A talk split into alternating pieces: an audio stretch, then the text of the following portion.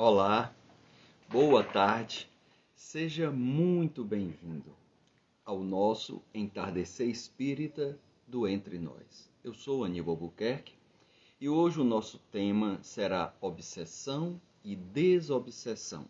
Só o amor liberta. Espero que nós possamos aproveitar bastante. Mas para começarmos, vamos fazer uma pequena prece, uma pequena oração para que nós possamos entrar em sintonia um com os outros e principalmente com os mentores e benfeitores espirituais. Quem desejar fechar os olhos, ficar à vontade, na posição desejada e procuremos serenar, acalmar os nossos pensamentos, acalmando cada vez mais as nossas emoções, procurando ficar no presente, procurando ficar em paz, em harmonia e agradecendo aos amigos espirituais aqui presentes que nos assistem, que nos amparam, que nos dão todo o apoio, todo o amor que nós necessitamos neste momento. Que possamos tirar o máximo proveito possível do nosso encontro de hoje, do nosso entardecer espírito. Fico muito feliz em estar com você. Muita paz, muita luz, que assim seja.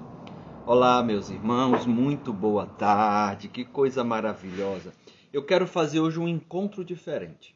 Embora nós tenhamos 30 minutos, mas o tema de hoje, obsessão e desobsessão, só o amor liberta, é um tema relevante e antes de eu falar o que eu me preparei para hoje, né, assim, uma surpresa, eu gostaria para introduzir uma mostrar a importância e o objetivo deste tema, um tema crucial. E quem nos traz essa importância é o nosso querido irmão desencarnado, autor espiritual Manuel Filomeno de Miranda, na psicografia do nosso querido Divaldo Franco no livro Caminho da Redenção. E nesta mensagem ele fala o seguinte: o problema da obsessão é cada vez mais grave, generalizando-se numa verdadeira epidemia. E acho que acredito que sobre epidemia nós já passamos uma experiência recente com a Covid. Então, quando o nosso querido Manuel Filomeno de Miranda, em julho de 1980, fala que esse tema, né, a obsessão, é cada vez mais grave, generalizando-se numa verdadeira epidemia, o que é que eu queria propor para hoje? Eu não tenho pressa de terminar o conteúdo. Podemos, inclusive, abordar em mais de um encontro. Então, a nossa proposta, qual é? É que você interaja, que você deixe sua pergunta, que você deixe a sua contribuição, que você participe e claro, na medida do possível, se eu entender, se eu souber responder, procurarei trazer a resposta, porque esse tema ele é necessário. Então, a cada um de vocês que aí está assistindo-nos, se quiser deixar agora nessa live a sua pergunta, se a posteriori estiver assistindo depois, quiser deixar algum questionamento, alguma contribuição, ficarei muito feliz em poder ler e responder caso esteja na minha capacidade de compreensão. Kardec vai nos falar que a obsessão, qualquer que seja a sua natureza, é independente de mediunidade e se encontra em todos os graus em grande número de pessoas que nunca ouviram falar em espiritismo. Olha que interessante, porque muitas vezes quando adentramos na doutrina espírita e começamos a estudar e quando entramos em contato com a temática obsessão, tudo que acontece em nossa vida atribuímos à obsessão. E muitas vezes não é. Muitas vezes é a forma como eu estou lidando perante a vida com relação aos meus pensamentos negativos ou pensamentos ruins, como eu falo, como eu me relaciono com as pessoas, as minhas atitudes pode estar me prejudicando sem precisar nem o obsessor estar me atrapalhar. E outras vezes há o caso de obsessão e eu nem sei que há. E aqui Kardec nos lembra também que esse tema, que esse assunto, ele não é exclusivo para quem é médio ou para quem é espírita. Na verdade, toda a humanidade pode estar passando por isso, e nós vamos mostrar uma passagem bíblica onde Jesus, com seus ensinamentos, nos traz a conclusão do que a gente vai abordar aqui. Onde a obsessão e a sua desobsessão passa pelo amor, passa pelo perdão. Outra coisa que eu gostaria também nessa introdução, e aí ficaria, se você já quiser deixar sua pergunta, seu questionamento, sua contribuição, fique à vontade. Outro ponto que eu gostaria é que nós possamos desmistificar a relação, a figura do obsessor e o seu relacionamento com o obsidiado. Porque muitas vezes tomamos a dores do obsidiado quando ele causou algo cujo obsessor agora quer se vingar, quer fazer justiça com as mãos, a lei de Talião, olho por olho, dente por dente. Então, é interessante que a gente desmistifique essa relação, essa, esse vínculo. Saiba de uma coisa: eu fiz algo àquele irmão ou aquela irmã para que ele hoje ou ela hoje esteja a querer me prejudicar, porque na verdade o seu desejo muitas vezes é de vingança, certo? De reparação. Ele não quer esperar pela justiça divina para que a conta seja quitada. Ele quer logo resolver por conta própria.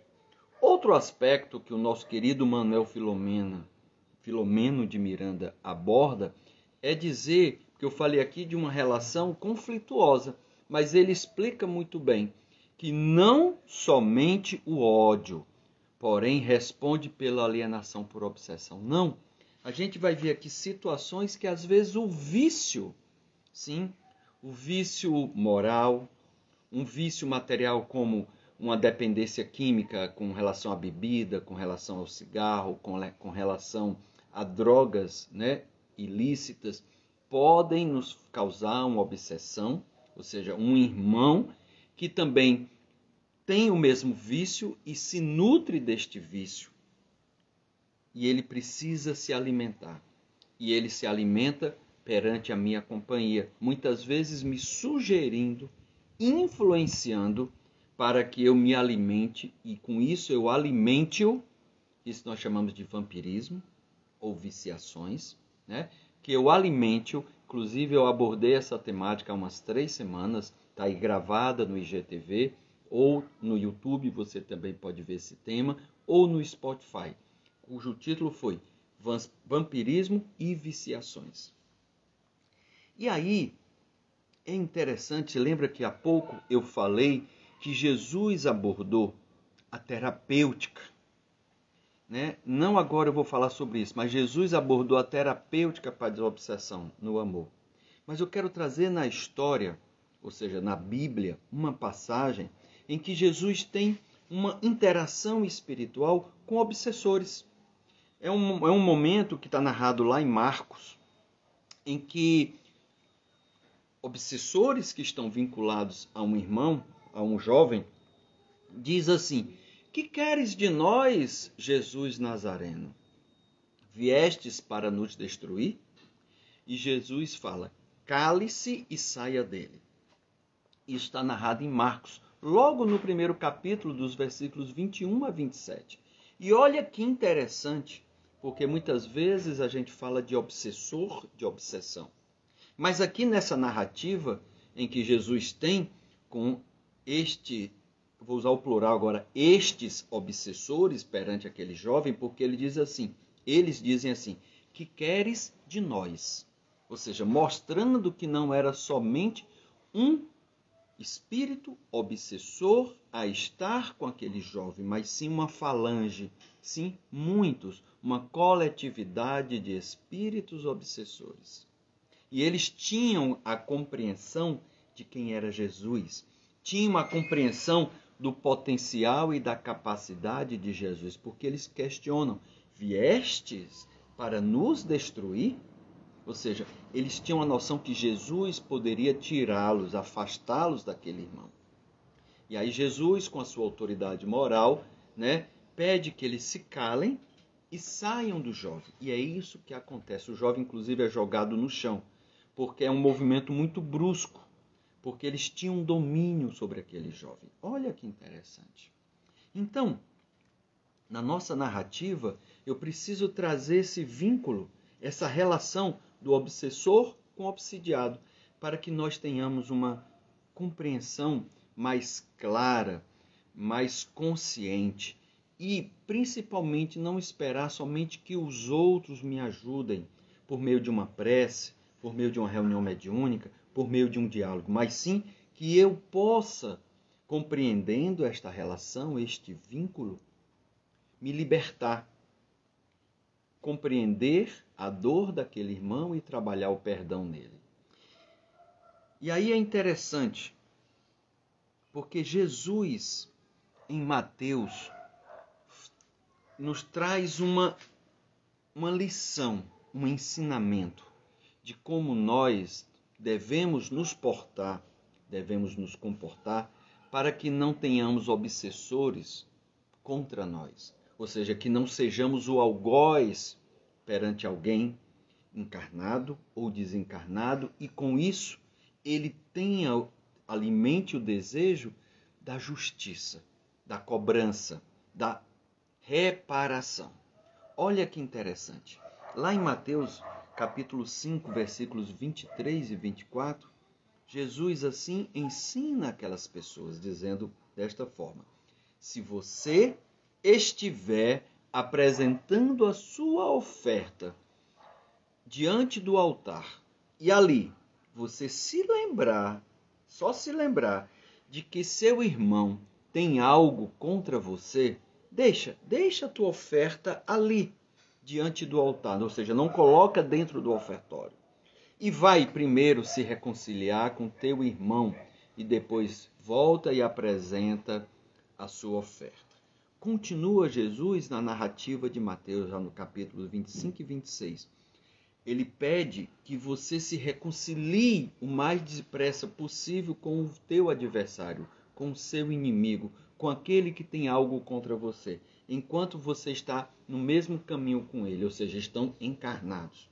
Porque quando você estiver, quando ele estiver desencarnado, ele tem mais liberdade de nos cobrar a falta que lhe fizermos. Por isso que Jesus vem falar do perdão das ofensas. E de que adianta eu ofertar algo, ou seja, algo de coração limpo, de coração puro, se eu me lembro que alguém tem raiva contra a minha pessoa. É mais importante que eu possa é, me reconciliar. Em outro, outro autor, né, no caso a Sueli Calda Schubert, no livro Obsessão e Desobsessão, ela comenta, diante dessa narrativa de Jesus, ela comenta que este é o grande problema da humanidade. O confronto entre o que quem deve e aquele que se julga no direito de cobrar. Então, muitas vezes, se hoje eu acho que sou vítima, na verdade é o obsessor que foi minha vítima no passado e hoje ele quer, ele está alimentando o desejo de vingança. Por isso que Muitas vezes, na maioria das vezes, o obsessor não é um estranho meu. Muitas das vezes, ele ou ela tinha uma relação muito próxima. Por exemplo, foi meu esposo na vida passada, foi minha esposa e por um problema ou um, um rompi a relação, traí, um sócio às vezes, irmãos que se sente magoado porque o outro lhe enrolou, lhe ludibriou, ficou com a parte da herança que não lhe cabia. Amigos que, por uma circunstância da vida, se desentenderam e, nesse desentendimento, o outro não ficou bem, esperando o meu perdão e eu não o perdoei, e agora ele quer me cobrar. Então, o obsessor não é um estranho.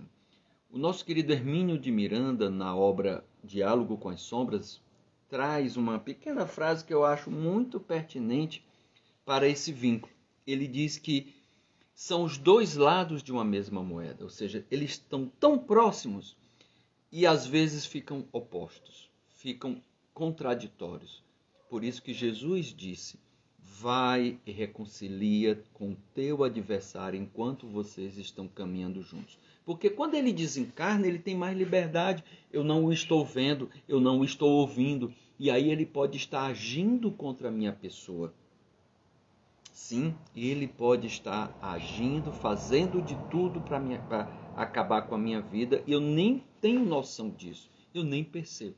Claro que nem tudo de ruim que nos acontece são obsessores. Muitas vezes a causa das minhas aflições são minhas escolhas. São é o que eu faço, é como eu me comporto, é o que eu falo, é o que eu penso. Então, tenhamos cuidado, muitas vezes eu sou meu próprio obsessor. Quando eu sou negativo, quando eu acho que nada dá certo, quando eu sou pessimista, eu vou construindo uma psicosfera destrutiva, nociva. E aí nada melhor do que mudar estes pensamentos ruins, colocar em seu lugar um pensamento bom, um pensamento positivo, uma leitura de algo que possa me ajudar. Pedir ajuda, pedir oração por mim. Mudar. E aí é muito interessante, a gente só quer que os outros nos ajudem, né, com prece, com reunião mediúnica, mas o que é que eu estou fazendo pela minha pessoa? Sim, o que é que eu estou fazendo? O que é que eu estou fazendo pela minha reforma íntima? Será que eu tenho consciência do mal que eu estou causando à própria pessoa, a mim mesmo? Será que eu tenho consciência disso? Aonde eu preciso melhorar? Aonde eu posso mudar? Então, muitas vezes o obsessor é o irmão a quem os sofrimentos e desenganos desequilibraram e foram causados por mim certamente com a minha participação. Quem nos diz isso é a nossa querida Sueli Calda Schubert. E o pior, meus irmãos, é que para o obsessor o tempo parou. Ele fica naquele ponto da sua vida, da sua existência, naquele momento. E aquela cena fica se repetindo, fica se reprisando.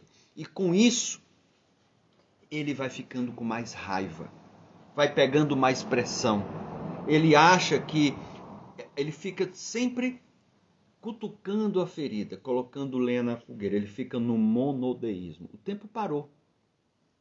Naquela cena, naquele momento, naquela represa, ele fica só reprisando e repetindo e cada vez mais ele sofre e acha que eu devo, que eu mereço o sofrimento para reparar o mal que eu causei a ele. E por mais que ele veja, que ele perceba que as coisas não estão boas para mim, ele acha que ainda não é suficiente, porque ele está sofrendo. E por que, que ele está sofrendo? Porque ele está repetindo a história, a cena, o momento, as minhas palavras. Percebe a importância do ensinamento de Jesus com relação aos adversários, quando ele fala sobre a oferta que eu vou deixar no altar? Pois é. Se você, como eu disse antes, eu quero fazer diferente, eu não vou concluir esse tema hoje, eu gostaria de, na próxima semana, abordá-lo novamente. Então, se você quiser deixar alguma pergunta, trazer alguma contribuição, alguma colaboração, fique à vontade, por favor. Hoje eu quero fazer algo é, que seja com calma, didático, que faça com que nós pensemos sobre o tema, como eu posso fazer para me sair, para me libertar? O que é que eu posso, onde eu posso melhorar para que as coisas nessa relação obsessão e desobsessão, o amor po possa prevalecer, o perdão possa prevalecer. E aí é importante que a gente compreenda da origem. Claro, já falei do ensinamento de Jesus daquela passagem. Ali está a origem de tudo e muitas vezes são as pessoas mais próximas de mim, onde eu tenho uma relação mais forte. Nos fala de novo a Sueli Calda Schubert, fala assim: estamos todos nós encarnados agindo sob a influência de entidades espirituais que se afinam com o meu modo de pensar e de ser, ou em, em cujas faixas vibratórias respiramos. Ou seja, é o que Jesus vai falar, é o que Kardec vai falar da lei de sintonia. Eu estou em sintonia com aqueles que gostam das mesmas coisas que eu. Por exemplo, vícios. Vício alimentar, com relação ao álcool, com relação ao tabaco, com relação a drogas, com relação a pensamentos maliciosos. Tudo isso, com relação ao sexo desregrado, tudo isso me gera um desequilíbrio físico, um desequilíbrio espiritual e moral. E, consequentemente, uma sintonia pela mesma faixa vibracional, estamos no mesmo Wi-Fi, na mesma rede. E por estarmos na mesma rede, estamos na mesma sintonia. Quando muitas vezes não é por, por algo de ruim que eu lhe fiz. Então, muitas vezes esses espíritos não querem o meu mal, eles querem, na verdade, que eu continue com aquele vício enquanto eu puder alimentá-los. Então, cada um, ou seja, mas Aníbal, como, como é que isso é possível? Que doideira é essa? Sim, nós, como espíritos, quando desencarnamos, prosseguimos fora do corpo como éramos em vida. Por exemplo, é, há cinco anos o meu pai desencarnou, o seu Deodoro, né? E ele desde jovem, por volta dos 12, 14 anos, ele fumava e bebia. E aí eu me lembro que da última vez que ele teve que se internar porque estava com obstrução intestinal, ele teve que ele já tinha parado de beber alguns dias, porque ele bebia diariamente, e naquele dia, quando se internou, parou de fumar. E eu fui dormir a primeira noite com ele. E ele de vez em quando pedia: "Meu filho, me leve ali para a varanda para eu fumar um cigarrinho. Ou então ele dizia assim: Estou há 3 horas e 12 minutos sem fumar. Aí daqui a pouco, estou há 3 horas e 25 minutos sem fumar. Ou então, quando ele estava cochilando, eu, eu pegava, né? E ele pegava o torsal do soro e fazia assim, tipo pitando um cigarro. falei, pai, aí quando ele acordava, que é isso? Pois é, pai. Ah, meu filho, eu tô precisando fumar, eu tô precisando tragar um cigarro. Deixa eu ir ali para a varanda. E eu pensei assim, meu Deus do céu. Vai ser, vai ser a noite toda assim, a gente não vai conseguir dormir, porque a cada vez o tempo vai passando e ele tem a necessidade química. Mas também ao redor dele tem irmãos que eu posso chamar de obsessores, porque eles têm uma ideia fixa, que é fumar, e já são companheiros de vício dele. E aí ficam influenciando, vamos, vamos fumar uma, vamos tragar uma. E aí aquilo, existe a dependência dele, mas essa dependência química dele é ampliada pelo desejo dos espíritos que estão no entorno dele. Eu fiz uma prece por ele e pelos que estavam no entorno, pedindo que a espiritualidade amiga viesse em auxílio para ele e para esses irmãos, acolhendo-os encaminhando-os para tratamento e, junto ao meu pai, construísse uma, um campo vibracional de proteção para que ele é, diminuísse o seu apetite, o seu desejo pelo fumo, mas também, ao desejar as, os seus pensamentos, a sua emanação né, pelos pensamentos, não chegasse na sintonia com irmãos viciados e ampliasse. Meus queridos, Passamos a noite toda, ele dormiu a noite toda, só acordou poucas vezes para ir ao banheiro, porque ele estava recebendo soro. Mas nessa dependência, naquele momento ele não ficou mais. E durante ele, o tempo que ele esteve internado e no desencarne dele até hoje, o que eu mais peço é que ele seja tratado, seja desintoxicado. Quando a gente pega uma reunião mediúnica que o caso é de algum vício, 90% dos atendimentos são viciados. Não é nenhum irmão obsessor querendo a vingança, porque eles nem conseguem chegar, porque os viciados estão no seu entorno. Então, olha que interessante a compreensão, o tamanho para que nós possamos pensar, pensar sobre os nossos vícios de ordem material e moral.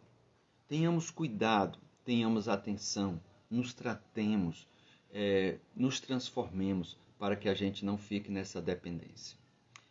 E aí, nesses casos, por exemplo, de dependência química, é difícil identificar a verdadeira vítima.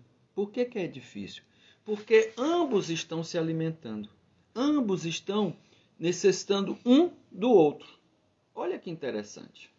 Bem como também nas outras relações é difícil identificar a verdadeira vítima, porque eu posso imaginar que na vida atual eu estou sendo vitimado pelo meu obsessor. Mas na verdade aquele obsessor foi minha vítima na existência anterior ou até na existência presente. Lamentavelmente ele desencarnou antes de mim e agora está cobrando a conta que eu devo a ele. Então é muito difícil identificar a verdadeira vítima. A gente precisa tratar de ambos, tratar dos dois, trabalhar o perdão, trabalhar o amor, para que nós possamos nos libertar. Outra coisa que é interessante a gente abordar é as diversas expressões como uma obsessão se apresenta. Porque nós julgamos e imaginamos que o obsessor sempre é um desencarnado e nem sempre. Olha que interessante. Então, no livro do Manuel Filomeno de Miranda, Sementes da Vida Eterna, é, na psicografia do nosso querido Divaldo, ele traz, ele aborda e ele fala que existem problemas obsessivos que se apresentam em diversas expressões. E aí, olha que interessante, ele, ele diz que existe a obsessão de um encarnado sobre o outro. Sim, muitas vezes eu posso ser o obsessor de um filho, do marido ou da esposa, entre irmãos, entre amigos, ou seja, eu tenho uma ideia fixa e eu quero que aquela pessoa fique subordinada a mim. Eu fico forçando para que ela faça coisas que ela não queria fazer. Eu não dou a liberdade de expressão. Eu não dou a liberdade de ser. Eu fico influenciando, é, sufocando. Então existem obsessões que acontecem de encarnado para outro encarnado. E a gente precisa ter essa compreensão. Porque no momento em que aquela pessoa desencarnar e compreender dessa relação, pode querer se vingar. Então, para que isso? Às vezes eu quero dominar, às vezes eu quero ter o controle. Existe também de desencarnado para desencarnado. Sim, no plano espiritual, muitos deles vêm se manifestar e se sentem perseguidos, se sentem maltratados por outro desencarnado, se sente dominado por outro desencarnado. E aí ele quer se esconder, ele não quer se apresentar, ele não quer aparecer, ele não quer falar porque ele tem medo de ser encontrado. Então existe também no plano espiritual a relação obsessiva entre desencarnado para desencarnado. Esse vai ser o último ponto que a gente vai abordar. Existe também a obsessão de um encarnado para um desencarnado. Como assim, Aníbal? Existe esta relação? Sim, existe. Eu vou citar um exemplo. Quando eu não me liberto daquele que partiu. Ou quando eu prendo aquele que partiu. Como é que eu posso prender? Querendo que ele tivesse aqui comigo, chorando, claro. Quando eu falo chorando, o luto ele, ele existe. A gente gosta das pessoas, mas quanto tempo eu fico enlutado? Aí às vezes eu faço que o quarto daquela pessoa, os objetos da pessoa, seja um ponto de admiração, de lembrança que prende aquele que já morreu, que já faleceu, na minha, nos meus pensamentos. Essa é uma forma de um encarnado sobre um desencarnado. André Luiz, na obra Nosso Lar, narra um outro exemplo, que é um caso de um assistido que está lá na colônia Nosso Lar, em tratamento, e o tratamento não surte efeitos. Por que, que não surte efeitos? Porque os seus familiares estão brigando pela herança e reclamando que o pai não foi justo. E isso está esses pensamentos e essa briga está chegando àquele paciente que está em tratamento na colônia Nosso Lar, que já faleceu. E por conta disso, ele não recebe o tratamento necessário, não tem melhoria. Então, olha que interessante. Quer ver mais um caso de encarnado para desencarnado? Às vezes, mortes muito traumáticas, que abala a família, abala os amigos ou abala a sociedade. E aí a gente fica com cobranças, com passeatas, com outdoors, com camisa, com campanhas pedindo a reparação. Claro que precisamos da reparação da justiça, mas no momento em que eu faço um clamor coletivo, aquilo pode chegar ao desencarnado e ele fique perturbado, não melhorando no seu repouso ou no seu tratamento necessário.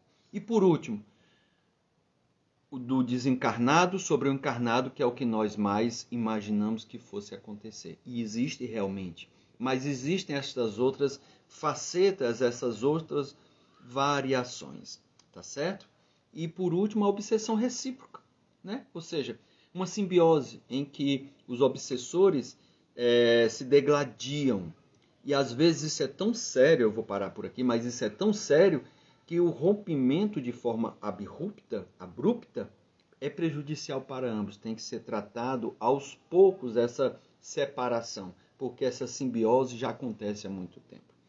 Como eu disse, é um tema relevante, onde o nosso querido Manuel Filomeno de Miranda disse que é cada isso em 1980, a obsessão é cada vez mais grave, generalizando-se numa verdadeira epidemia. Quando eu digo isso, ou quando ele disse isso, não é para nos causar pavor, temor e a gente ficar desorientado, não. O nosso objetivo com essa explanação de hoje a da próxima semana, não sei se a gente conclui, é esclarecer, orientar, fazer com que a gente compreenda esta relação, este vínculo, o que eu posso fazer para melhorar, o que eu posso fazer para me desvencilhar.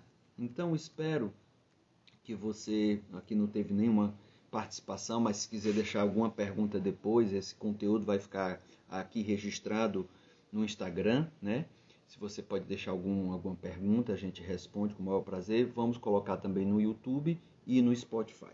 Semana que vem a gente vai para a parte 2 dessa mesma temática, obsessão e desobsessão, só o amor liberta. Vamos fazer uma prece é, final e aqueles que desejarem fechar os olhos possamos compreender as palavras de Jesus, o seu ensinamento maior, a lei de amor. Como ela pode nos libertar das relações doentias dos outros perante nós e de nós perante os outros.